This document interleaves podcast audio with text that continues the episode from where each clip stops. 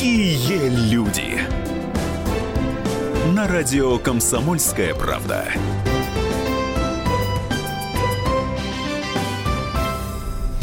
Добрый вечер. Это прямой эфир радиостанции «Комсомольская правда». Программа «Какие люди?». Меня зовут Александр Яковлев. Я с огромным удовольствием и почтением представляю нашего сегодняшнего гостя. У нас в студии член Совета Федерации, первый заместитель председателя комитета Совета Федерации по обороне и безопасности, руководитель Российского союза ветеранов Афганистана Франц Клинцевич. Франц Адамович, добрый вечер. Спасибо большое, что пришли сегодня к нам в гости. Добрый вечер. А, наша программа – это не только обсуждение главных событий в, а, в жизни страны, но это и рассказ о людях, а, которые оказывают влияние на то, что происходит в нашей стране сегодня. И я хотел бы э, начать наш разговор с вашей юности. Потому что, конечно же, вас знают как э, замечательного политика, как замечательного спикера, как человека военного. Но э, вообще первая, первая ваша профессия – это учитель черчения, я с удивлением прочитал. Ну, в моей жизни был такой период, э, когда в 1974 году я должен был поступать в летное училище, а у нас э, в районе, Ашмянский район Гродненской области, был ящур. И родители меня очень не хотели, чтобы я был военным. И по большому счету саботировали это дело. Из-за того, что в военкомат не пришли, справку не взяли, я не смог уехать, кстати, в Харьков, на вот, летное училище, и не стал летчиком. А так как я с 14 лет э, уже занимался так серьезно живописью, сделал свою выставку, э, вот меня так в Беларуси знали как самобытного мальчика деревенского. И вот я начал заниматься живописью, поступил в Театрально-художественный институт, отделение станковой живописи, ну, проучился пару месяцев, Э, так как десантная сущность проявилась, э, меня mm-hmm. практически выгнали за драку. Я работал в школе учителем физкультуры, черчения и рисования. А вот вы сказали десантная сущность. А откуда она? У вас семья не военная? Не, у меня семья не военных, никто, никто не был э, э, из военных, но я с детства любил вот патриотические книги, все, что связано про войну. Вот, ну, так сложилось, вот такова была заложена какая-то психология особенная. Допустим, мой родной брат, моложе меня на 5 лет, э, вот, э, он бредил морем и поступил в морское училище и до сих пор плавает вот, моряк, что мне, допустим, никогда не было интересно. Вот, а ему было интересно. Но ну, дело в том, что тут, э, знаете как, я когда не поступил в летное училище, mm-hmm. поработал в школе, и потом меня призвали в армию, и уже с армии я поступил э, в военное училище. И как бы понимая, что ну, раз в летное не получилось, буду десантником. Э, кстати, э, летать меня научил сын мой mm-hmm. э, вот, mm-hmm. на, в этих самолетиках маленьких и вертолетиках уже в 2003 году. Я как бы свою мечту исполнил и научился летать и самостоятельно летал. Ну а спустя более чем 10 лет вы э, оказались на войне. Вы оказались в Афганистане. Да. А, что вы вспоминаете прежде всего, когда слышите а, Афганистан, Афган, война? Ну, я служил в 345-м отдельном парашютно-десантном полку, и у меня так э, служба была не очень простая, потому что в моей жизни, когда я закончил военное училище, военно-политическое училище, и служил в 7-й воздушно-десантной дивизии, э, тогда, помните, период 79-81 год в Польше, ну, может быть, вы и не помните. Не помню, но да, знаю. Да, да. Э, были большие события. Дивизия, Каунасская 7-я воздушно-десантная дивизия, которая дислоцировалась в Каунусе, в Алитусе, в Мариуполе, э, она тогда находилась рядом с Польшей. У нас три года было э, такой повышенной боевой готовности. И мне там пришлось основательно учить польский язык. И с нашей дивизии в Афганистан никого тогда не посылали. Потом закончилась эта эпопея. Я уже перешел служить э, в, в Кишинев, в другую дивизию, Болградскую. И практически получив разрешение на поступление в академию, был отобран э, в военный институт иностранных языков, где меня начали готовить к Афганистану. Я помню, как командующий ВДВ который проводил собеседование, я говорю, так мне уже приняли решение, я в академию пойду. Он говорит, ты еще молодой, поучишься в институте, послужишь, и потом поступишь в академию, все будет хорошо. Я не знаю, что там ты будешь делать, говорит, но я тебе рекомендую. Это был Евгений Николаевич Подколзин, тогда, кто из слушателей знает, был тогда у нас такой командующий. И я ему за это благодарен. Он тогда исполнял mm-hmm. обязанности, был начальником штаба, но я ему за это все равно mm-hmm. очень благодарен, потому что в моей жизни получилось такое очень важное событие. Я был подготовлен. Тогда у нас создали уникальную группу, на мой взгляд. Было отобрано по одному офицеру с округа. Mm-hmm. У нас было 15 военных округов. И было 15 человек отобраны с округа. И я вот один единственный из ВДВ, который был. И вот 16 человек, две группы по 8 человек, которые готовились, и потом отправили нас в Афганистан. Для меня Афганистан это очень важное, серьезное событие. Мне была очень интересная, серьезная работа. Я длительное время, ну, по времени ходил в их национальной форме одежды. Меня в, в группе в основном 80% личного состава знало языки народов Афганистана. И была... Вы сами знаете да, язык я, Дари? Ну да, поэтому в военном институте мне пришлось изучать основательно Дари. И, конечно, это была очень такая основательная, серьезная профессиональная работа. Э, и я в Афганистане два года будучи старшим инструктором 345-го парашютно-десантного полка по специальной пропаганде, так называлась mm-hmm. моя должность, а, командовал э, специальной группой, которая называлась «Хамелеон», специально вот созданной. Два года отработал, мы имели большой серьезный успех, много что э, сделали, много что повидали, изучили, и самое главное – вот когда мне задают вопрос, я считаю, что это, на мой взгляд, самое большое достижение. Я не потерял ни одного бойца. Офицера любого, кто слышит, он понимает. Это самое важное достижение в жизни.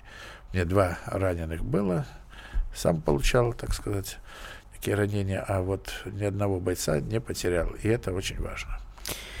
Ну, как мы понимаем, не пропагандой вы там занимались, э, и не совсем вы были старшим инструктором политотдела, но я думаю, что вся аудитория это понимает. А, Все-таки на название вашей группы говорящее, но э, что вам запомнилось, может быть, о чем можно рассказать, да, сегодня, здесь, сейчас, какая-то картинка, какой-то момент, э, который навсегда вошел в вашу ну, моментов было очень много, потому что э, моя задача была работа с бандформированиями, понимание того, чтобы получить информацию, иметь контакты, э, уметь договариваться. Разные задачи решались, и главная задача это было выстроить отношения с бандформированием для того, чтобы они не э, не вели боевые действия против нас, э, чтобы не обстреливали самолеты, не, э, не грабили колонны, не подрывали эти колонны. И, конечно, вот в этой ситуации тут есть очень много моментов. Я так Давайте здесь поставим многоточие. Точно, Франц да, Клинцевич, я... гость нашего эфира. Сегодня это программа «Какие люди?». Естественно, все самое интересное вы услышите после небольшого перерыва. Мы работаем в прямом эфире. Никуда не уходите. Продолжим совсем скоро. Какие люди?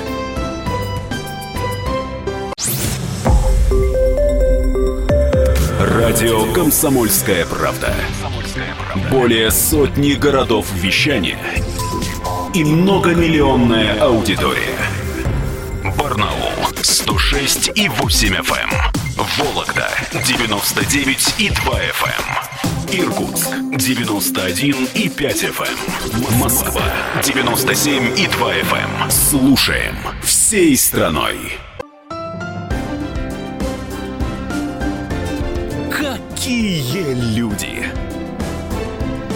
Радио «Комсомольская правда».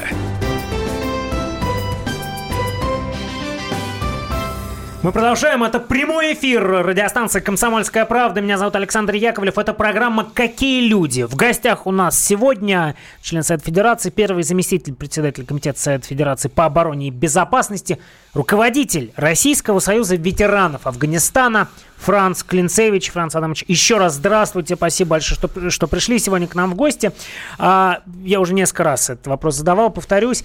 А, мы, вы рассказывали а, о том, как вы запомнили Афган, Афганистан.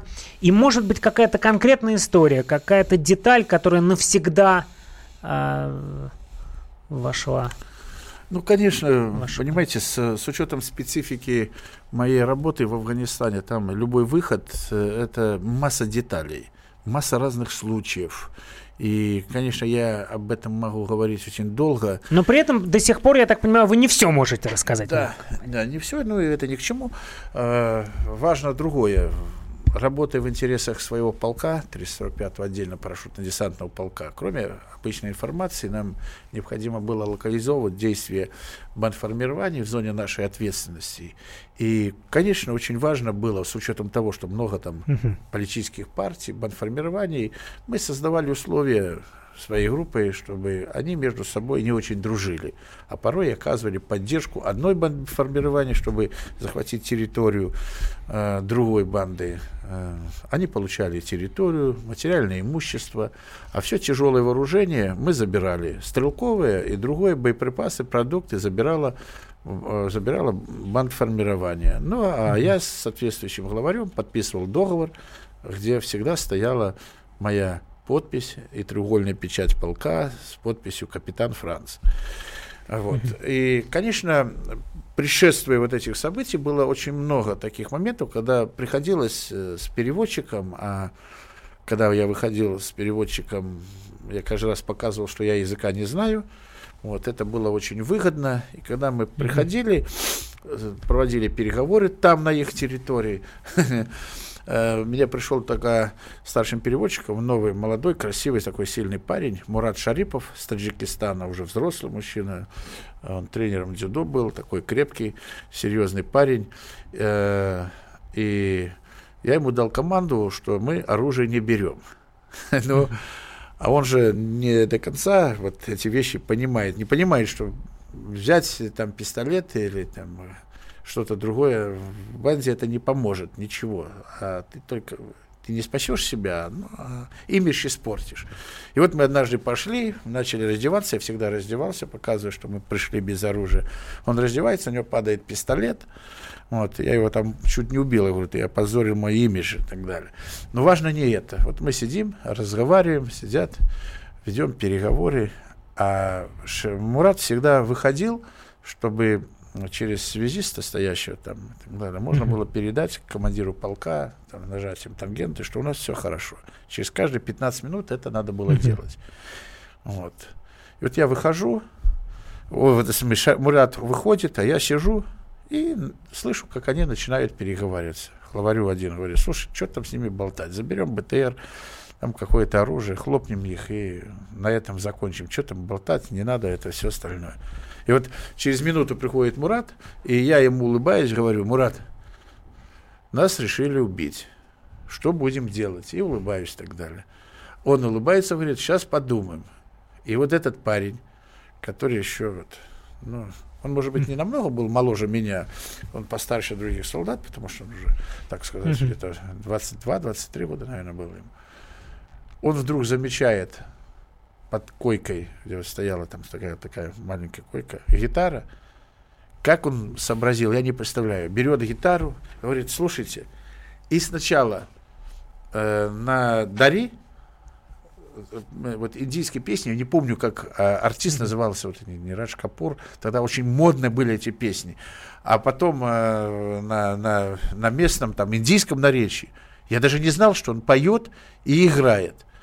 Слушайте, он так поднял настроение, растолпил это все, все эти моменты, и тут началось такое веселье, и мы спокойно через там, минут 40 оттуда ушли, договорившись о встрече, о взаимодействии и так далее. Вот Гитара был, спасла вашу жизнь. Да, был, был, был, был, такой, был такой момент. Был второй момент. Вот я сегодня разговаривал с, э, с Володей Смирновым, он тогда был командиром третьего разведвзвода, только пришел старший лейтенант. Он сопровождал вот мою небольшую группу, вот, когда я заходил в Киршлаг. И объясняя, что вот он сопровождает, я говорю, если я через 15 э, минут не выйду, не дам какой-то сигнал или, или Мурат, ты начинаешь уже э, операцию по нашей эвакуации, потому что там надо было же как-то решить, или, по крайней мере, тела, или как-то что-то случилось. Это были абсолютно четкие договоренности. И вот мы посидели, серьезно договорились, и я упустил время, уже прошло минут 25. Понимаешь, что вот мы выходим. Мы выходим, и вдруг вижу, Э, разведчики Смирнова уже на деревьях висят, на заборе и так далее. Тут выходят эти э, представители банформирования и так далее, смотрят на меня, я тут хожу, все, закончили, все нормально, уходим, они тут же спрятались, чуть не началась такая э, серьезная операция. Или случай, никогда не забуду, когда мы вышли на открытое море, на открытую площадку, uh проходя зеленку, э, по-видимому, был артиллерийский корректировщик. Э, как раз тогда группа была не в форме, а в обычном нашем снаряжении. Мы переходили, там была другая задача.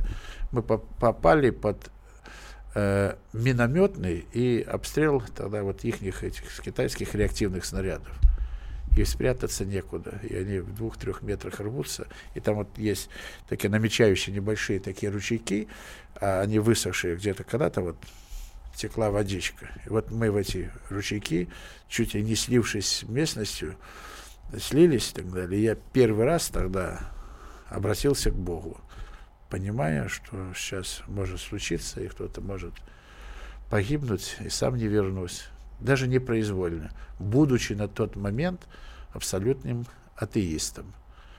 Вот. Я тогда попросил, говорю, Бог, ради Бога, помоги моим ребятам и мне, чтобы вышли, помоги.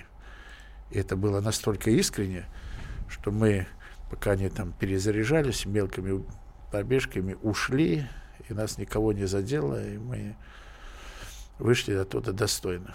Спасли вот эти маленькие пробитые водой канавки, mm-hmm. в которых мы, ужавшись, пережили эту большой, большой серьезный огневой налет. Франц Адамович, вам этот вопрос задавали много раз, задам его и я. А стоило ли входить в Афганистан? Вот сегодня, сегодня, как вы отвечаете на этот вопрос? Я, ну, во-первых, мы в 2015 году провели научно-практическую конференцию в Кирове, пригласили ведущих ученых. Э, у нас была комиссия создана, и ее возглавлял тогда депутат Государственной Думы Николай Дмитриевич Ковалев. Вы помните, директор Федеральной службы безопасности там, 96-98 года.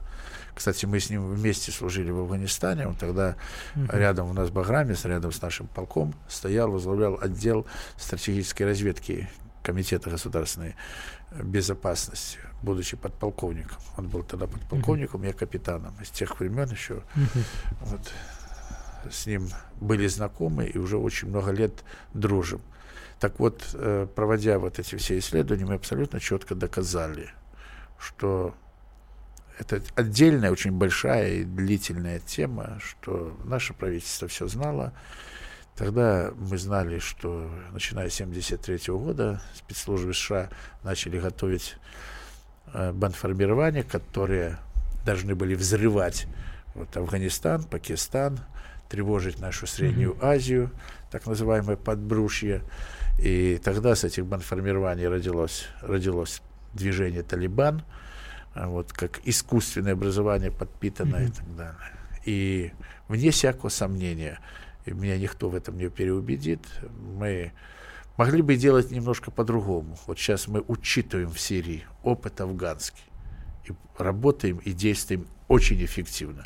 Могло быть немножко по-другому, но мы на 10 лет, ведя войска, mm-hmm. отодвинули и, так сказать, э, жесткое проникновение наркотиков на нашу территорию mm-hmm. и э, терроризм международный, о котором сегодня говорим, на 10 лет от нашей страны мы это отодвинули, беря, ведя эту борьбу.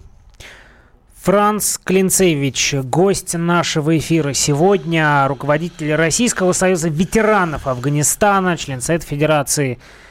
А, мы продолжим наш разговор через несколько минут в прямом эфире радиостанции «Комсомольская правда». Это программа «Какие люди?». Никуда не уходите, продолжим совсем скоро.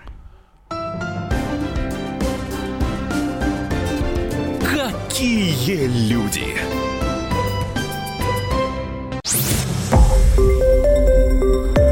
Радио «Комсомольская правда».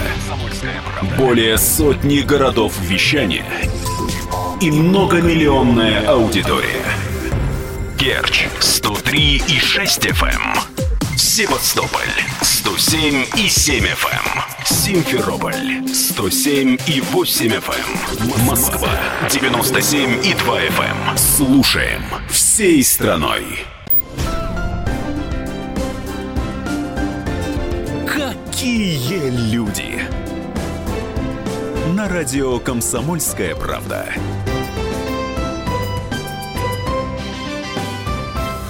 В прямом эфире радиостанция «Комсомольская правда», программа «Какие люди?». В гостях у нас сегодня э, член Совета Федерации, первый заместитель, председатель Комитета Совета Федерации по обороне и безопасности, руководитель Российского союза ветеранов Афганистана Франц Клинцевич. Франц Адамович, еще раз здравствуйте. Здравствуйте. А, мы, самое интересное очень часто проговаривается в перерыве, и э, мы идем дальше по вашей биографии, по вашей истории.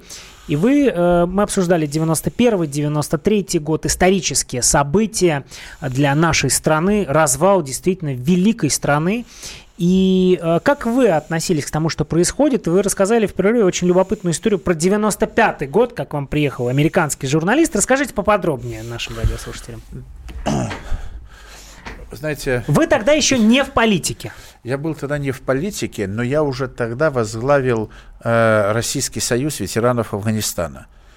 И э, я официально еще э, тогда служил в 93 году я получил полковника, я тогда еще служил, но возглавил Российский Союз.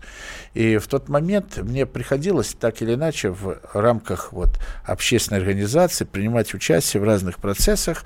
Mm-hmm. Э, какая-то там пусть очень маленькая, но медийность уже была, были какие-то там отмечены какие-то вещи, связанные с молодым э, ветеранским движением. Действительно, мы тогда еще были молодые, и на этом фоне это было все интересно, там было много вольниц и свобод, э, вот, вы сами понимаете.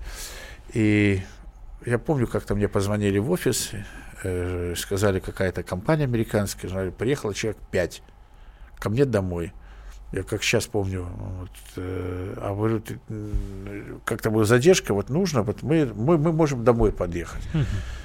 А, я только получил квартиру, ну, так, старые обои, вот, такие, что там она, не оборона, ну как а, квартира офицера. Они не обращают внимания на эту убогость в коридоре, расставили эту аппаратуру, поставили переводчик – и начали меня допрашивать. Меня снимали часа два. Спрашивали, но на тот момент э, я стоял на старых, я же э, человек той формации, с абсолютными э, вот, такими коммунистическими убеждениями, с четким представлением о том, что руководители, те, которые были в лице Михаила Сергеевича Горбачева, не коммунисты, не развалили великую страну, что мы не можем это простить, что это плохо. Uh-huh и э, уже прошло, наверное, года 3-4 после этого, когда я стал более-менее, так сказать, соображать, я понял, что это было кино на эти два часа, как некая серьезная экспертная оценка. Э, вас, в, вас меня, в, меня цели, как выявление возможных э, людей, на которых можно было бы сделать ставку с точки зрения идеологии. Но, конечно, та идеология, которую я продемонстрировал, она не могла быть интересна, и слава богу, потому что я вот абсолютно четко сейчас понимаю, Э, вот, зная, как они тогда на тот период работали, а они действительно на многие очень процессы влияли, смотрели, выявляли, пробовали, э, где-то там зондировали, но на тот момент Клинцевич им пришелся не по духу с точки зрения своего убеждения. Но я скажу, чтобы вы понимали, вот исходя из э, верности, присяги, отношения к своей родине, что такое законность, порядочность и так далее. Это же такие ценности человеческие, и не имеет значения, что там э, пахнет левым или правым. Вольницу я не допускал, я всегда люблю порядок. И я в этих убеждениях остался, остался патриотом. А тогда, наверное, патриоты э, Советского Союза, тогда России новой, великой, Э, никому были не нужны. Франц Адамович, ну потом, э, уже в 99 году э, вы избираетесь депутатом Государственной Думы, и вы входите, и вы де-факто один из основателей движений и организаций «Единство», которое потом стало, выросло в «Единую Россию». Вот в какой момент произошел этот переход? Вам позвонили из Кремля, я нет, не знаю, позвонили нет. там э, от, от кого-то и сказали, вот мы тут проект создаем политический, Франц Адамович, заходите. Нет, нет, там было на самом деле все достаточно Там просто. же разные люди были, да. там был и Борис Березовский, кстати говоря, и самые нет. разные фигуры имели отношение я, кстати, к, на первом этапе к единству, надо да, сказать. Э, я, кстати, вот когда эти разговоры начали, я Шойгу спрашивал, Сергей Кучетович тогда сказал, нет, не волнуйся, у нас в этом плане никаких отношений не было. Я хочу, чтобы вы понимали, это было основное условие. Шойгу, который начал готовить этот проект. Проект из... «Единство». «Единство», который сказал, что если здесь Березовский, то я участвовать не буду. И одно из условий, и тогда Березовского отодвинули, как уже я потом, через много лет узнал. Uh-huh. Потому что э, для нас было важно, там две фамилии, Путин и Шойгу. А получилось очень просто. Э, мой командир Валерий Александрович Востротин, герой Советского Союза, генерал-полковник. Это человек, который в 345-м полку был бог-царь и старший воинский начальник, которого безмерно любили люди. Он на тот момент был заместителем э, Шойгу. А с 96 -го года мы, благодаря Востротину, Шойгу имели очень тесный контакт, и он, будучи министром по чрезвычайным ситуациям, мне, как руководителю общественной организации, как человек, который был в Афганистане, он там э, был откомандирован и так далее, и считал себя человеком, э, вот, афганцем, он мне оказывал очень большую серьезную поддержку. Он несколько раз брал меня за руку, подводил Борису Николаевичу, когда нужно было решать какие-то очень серьезные социальные вопросы. Ну, тогда это было э, очень сложно с точки зрения экономики, социального э, ситуации в стране. И тем не менее вот так сложилось. И он подошел и говорит, слушай, Востротин Валерий Александрович говорит, давай сходим к Шойгу, он хотел с тобой переговорить, надо вот одно дело сделать. И когда Сергей Кужиев сказал, Франц, он задал, сказал только одно слово, Франц, ты пойми, надо создать политическую структуру или движение, и надо помочь Путину. Это стало вот но таким... тогда Путин был совсем другой фигурой, нежели сегодня. Не да. было 85% поддержки. Да, это был другой. Да, это, конечно. Да, и мы тогда набрали, э, я вспоминаю, когда мы набрали, мы набрали 24%, 24,86, по-моему, вот так вот, э, процента.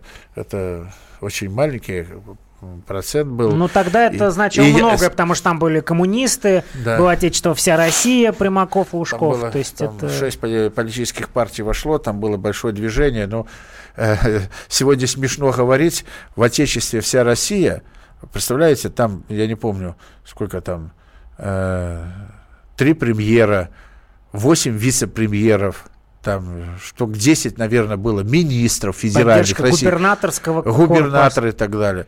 А, а у нас, на самом деле, из тех, которые вот пришли из фракции «Единство», если говорить объективно, э, самым известным, может быть, был я, которого вообще никто не знал с точки зрения... По вот, сравнению шир... с теми, кто, да, кто серьезнее общественности. И, и вот в таких условиях у нас приходилось э, работать, и надо отдать должное, кстати, тогда, это была очень интересная политика, потому что Шойгу реально очень сильно влиял, он занимался своим министерством, и в то же время он очень серьезно влиял и на политические процессы, как председатель партии, и э, на организацию. И тогда был очень большой, серьезный драйв. В... Кстати, вот надо опять, единство получилось благодаря Единая Россия, получилось благодаря объединению Отечества, вся Россия, единство.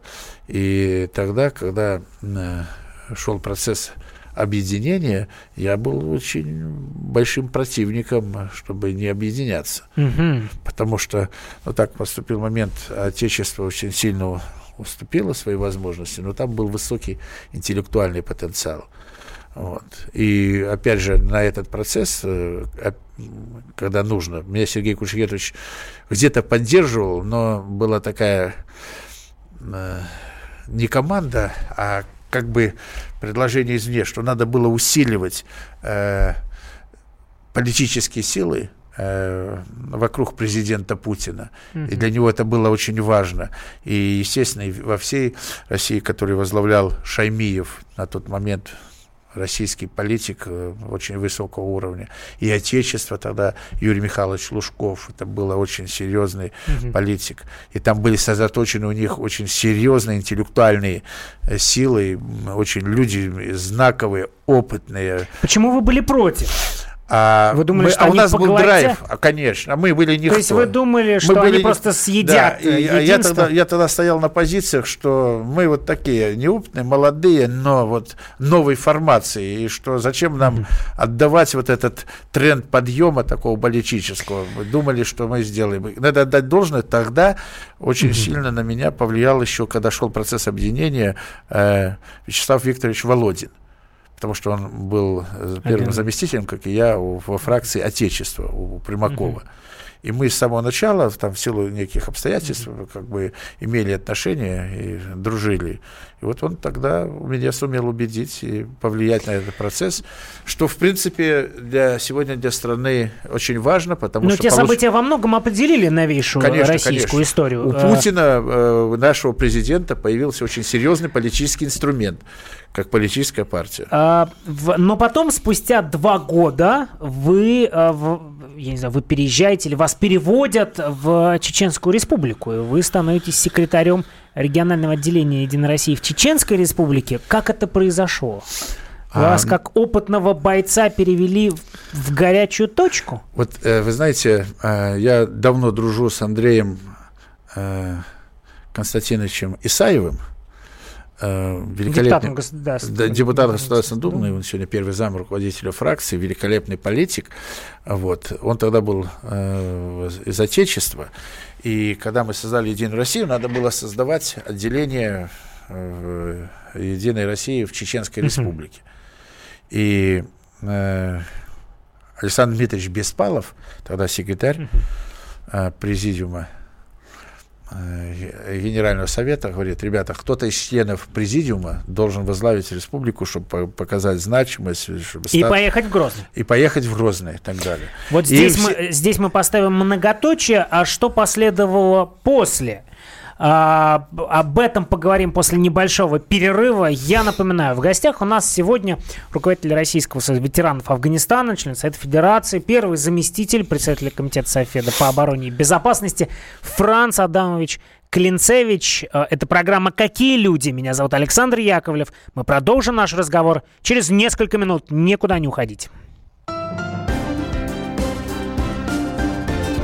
Какие люди?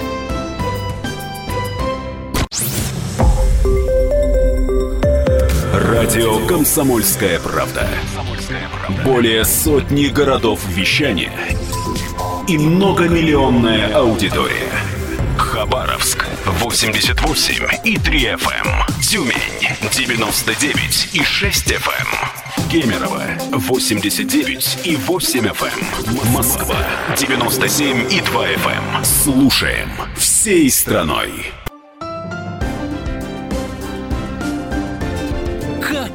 Какие люди! На радио «Комсомольская правда». Мы продолжаем. Это программа «Какие люди?». В гостях у нас сегодня э, член Совета Федерации, э, руководитель Российского союза ветеранов Афганистана Франц Клинцевич. Франц Адамович, еще раз здравствуйте. Мы остановились э, в тот момент, когда вы оказались, вы были переведены, направлены а, руководить ячейкой а, Единой России в Чеченской Республике. Это 2002 год. По сути, а, Вторая Чеченская закончилась, но мы понимаем, что в регионе горячо, режим контртеррористической операции. Что происходит в Грозном? Ну, вот вы, вы приезжаете туда. Ну, во-первых, э, на президиуме приняли решение, что надо кто-то, чтобы кто-то поехал. Я вот никогда не забуду, когда э, Беспалов объявил, что кто-то из членов президиума должен возглавить чеченскую организацию, э, все вдруг посмотрели на меня.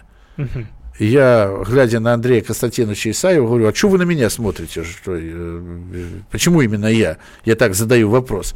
На что Андрей Константинович, вот надо отдать должное вот его вот этой искренности. Он так поворачивается и говорит, Франц, а кого? Уж меня, что ли, туда посылать? Вот, вот так настолько искренне сказал, я говорю, ну ладно, поеду. И мне пришлось там достаточно длительное время работать и создавать Единую Россию. Конечно, сегодня надо назвать фамилии. Не было бы президента Чечни Ахмад Хаджи Кадырова, это было бы невозможно. Не было бы тогда моего первого зама Руслана Ямадаева, последующем депутата, который погиб, это было бы невозможно. Не было бы его братьев, которые были тогда. Это э, было промочи. Не было бы председателя правительства Бабича тогда, Михаила Викторовича. Э, это было бы тоже невозможно. Но что это? Вот каково это было? 2002 год, Грозный, Чеченская республика. Это, это было так... Э, вот расскажите. Это было так непросто. Э, конечно, Например?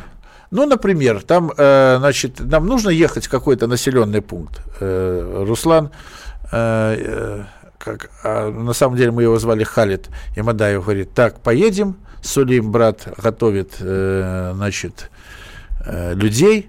Как правило, мы докладывали Ахмад Хаджи Кадырову, mm-hmm что мы делаем, куда мы едем. Мы каждый день практически встречались. Для него это тоже было важно.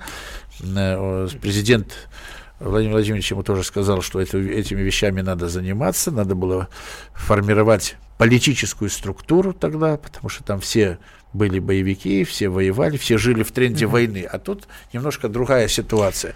И э, каждый раз, когда мы формировали, я всегда говорил, вот колонна едет, а мы, Халид, с тобой, вот колонна едет с оружием, боеприпасами, вдвоем на машинке едем по другому пути. Потому что я знал, что самая надежная безопасность это когда никто ничего не знает. И отдельно стоящая машинка никакого интереса не представляла. Франц Адамович, а вы рассказывали о том, что вы были первым, кто э, флаги поднимал в России. Да, э, тут надо дать должное, когда мы уже вот наметили, собрали людей, мы собрали людей, подобрали их людей благодаря, прежде всего, вот, Халиду Ямадаеву он знал, и я полагался на вот эту структуру, формировали первички, потом местная Какая-то организационная, организационная структура. Да. И я заказал, когда вот были, uh-huh. к, наверное, я не знаю, 300 или 400 таких э, э, труб, с, на которых можно было повесить флаги, которые mm-hmm. прикреплялись к, двери, э, к стенке, где чеченский mm-hmm. и российский флаг заказал этот, э, эти э, вот, держатели, заказал флаги, деревцы сделали. И э, раздал, показал, вот, чтобы были, э, вешали эти флаги. Делали так, чтобы их было невозможно так просто достать. И поверьте мне, первое время меня не очень все понимали, потому что мы первые начали вешать российские флаги. Такие российские флаги тогда нигде не висели, даже над э, большими государственными учреждениями. За исключением председателя э, на правительстве. И что происходило? Вот вы... Ну, флаги или срывали, или пулеметными очередями сбивали. Я даже неоднократно ездил вот на большие вот эти строения каменные, mm-hmm. в эти башни, которые в Ингушетии, в Чечне, они mm-hmm. есть еще смотровые, старые, mm-hmm. старых времен, еще там 16-15 века, которые стояли. Даже туда, э, на самые высокие крыши, закреплял эти флаги, делал, чтобы они развивались, вешали и так далее. И Иногда сутки, иногда двое повисят, но всегда э, автоматными пулеметными очередями mm-hmm. они сбивались, вешали, и мы повторно их вешали каждый раз готовя людей, мотивируя и, самое главное, психологически э, формируя такое Это... российское пространство, понимая, что флаг российский пришел mm. на территорию в навсегда. Сколько, э, сколько на вас было совершено покушений в тот момент? Ну, раза три я там попадал в разные ситуации, когда и обстреливали. И даже один раз м, получилось, вот интересная история, там, где я жил, в доме Ямадаевых, по соседству mm. жил мальчик, он часто приходил ко мне, он был в 10 классе, я приносил книги, мы с ним разговаривали. Я его вообще готовил в институт, в Москву, даже договорился. Родители очень положительно относились. А однажды утром меня разбудил такой серьезный один взрыв. Вот, мы вышли и так далее. И надо было, так сказать, видеть, что один из опытнейших э, подрывников тогда банформирования вместе с этим мальчиком недалеко от дома в куче гравия ставили мину и произошел какой-то случайный разрыв. Mm-hmm. И они э, подорвались Потом родители пытались как-то измениться, а потом оказалось, что за небольшую сумму мальчик вот, согласился помочь, зная, что к нему привыкли, и чтобы он помог поставить эту мину. Ну, Пытаясь он, уничтожить. Да, уничтожить и так далее. Ну, вот случайность это не произошла. Если бы поставили мину и где-то сели, угу. то, проезжая на машине, конечно, не обязательно, может быть, это и за меня, я думаю, может быть, больше из-за Халида и Мадаева это вещи были. Но вот такой случай был. Несколько раз там было, когда нас обстреливали в колонне, в колеса и в э, в корпусе мы находили эти дырочки. И Ямадаев будучи активным там партийцем, понимая, что пиар имеет большое значение, он все время стремился обойти меня и показать, что вот тут uh-huh. хотели обстрелять. И мне, мне стоило больших усилий договориться с журналистами, чтобы нигде не этом не написали. То есть вы просили журналистов, чтобы они не писали о том, что на вас совершено покушение? Ну, конечно, потому что я, я понимал, как это может реагировать семья, и это ни к чему это не было. Ну, это была абсолютно нормальная практика, и с ней надо Просто понимать, согласиться. А, прошло много времени, но сегодня мы вновь говорим о горячих точках. Фактически мы говорим о горячих точках а, в ДНР и ЛНР. Мы говорим и о том, что Россия проводит специальную операцию в Сирии. Как многое поменялось, ведь в 90-е годы а, армия, служба в армии была не то, что престижной, да, все делали, а, все делали все для того, чтобы ни в коем случае не пойти в армию, потому что молодых ребят отправляли в мясорубку в Чеченскую республику, в Чечню. А сегодня это во многом действительно престижная служба в армии. Вот какие эмоции вы испытываете, вспоминая то, что вы видели в Афганистане, то, что вы видели в 90-е в Чечне, в начале нулевых в Чечне и сегодня? Ну, давайте будем откровенны.